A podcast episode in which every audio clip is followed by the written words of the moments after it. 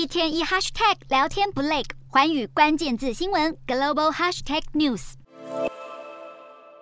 I have therefore spoken to His Majesty the King to notify him that I am resigning as leader of the Conservative Party. 在国会面对在野党议员犀利质询，英国首相特拉斯二十号坚称绝对不会辞去首相大位。没想到到当天下午，他就在唐宁街宣布辞去保守党党魁职务，重重打脸自己。事实上，特拉斯九月初上任时，并没有享受多久政治蜜月期，马上就历经重重劫难，从经济政策到内阁高阶官员接连辞职，任内一片混乱，也让特拉斯最后经不起党内逼宫压力，上任四十五天，狼狈宣布下台，成为英国史上任期最短的首相。而保守党随即宣布新党魁参选人提名流程。二十号晚间开始，二十四号结束。到时候，如果只有一位有意角逐党魁大位者获得一百位党籍国会议员支持的门槛，就会自动成为英国新一任首相。这意味着英国民众最快二十四号就能迎来新首相。而从保守党国会议员的发言、民意调查结果判断，目前前首相强生以及前财相苏纳克呼声最高。不过，对此民众纷纷表示，英国应该提前举行大选。英国原本预定在二零二五年一月举行下次大选，不过工党党魁施凯尔呼应英国民众的心声，要求立刻举行大选。回顾特拉斯上任的这四十五天，从九月二十三号前财相夸腾公布迷你预算案之后，特拉斯政府就陷入麻烦。从那个时候开始，保守党内不安气氛演变成为广泛怨怼，最终党内反弹声浪大增，特拉斯黯然宣布下台，让英国政治再度陷入纷乱之中。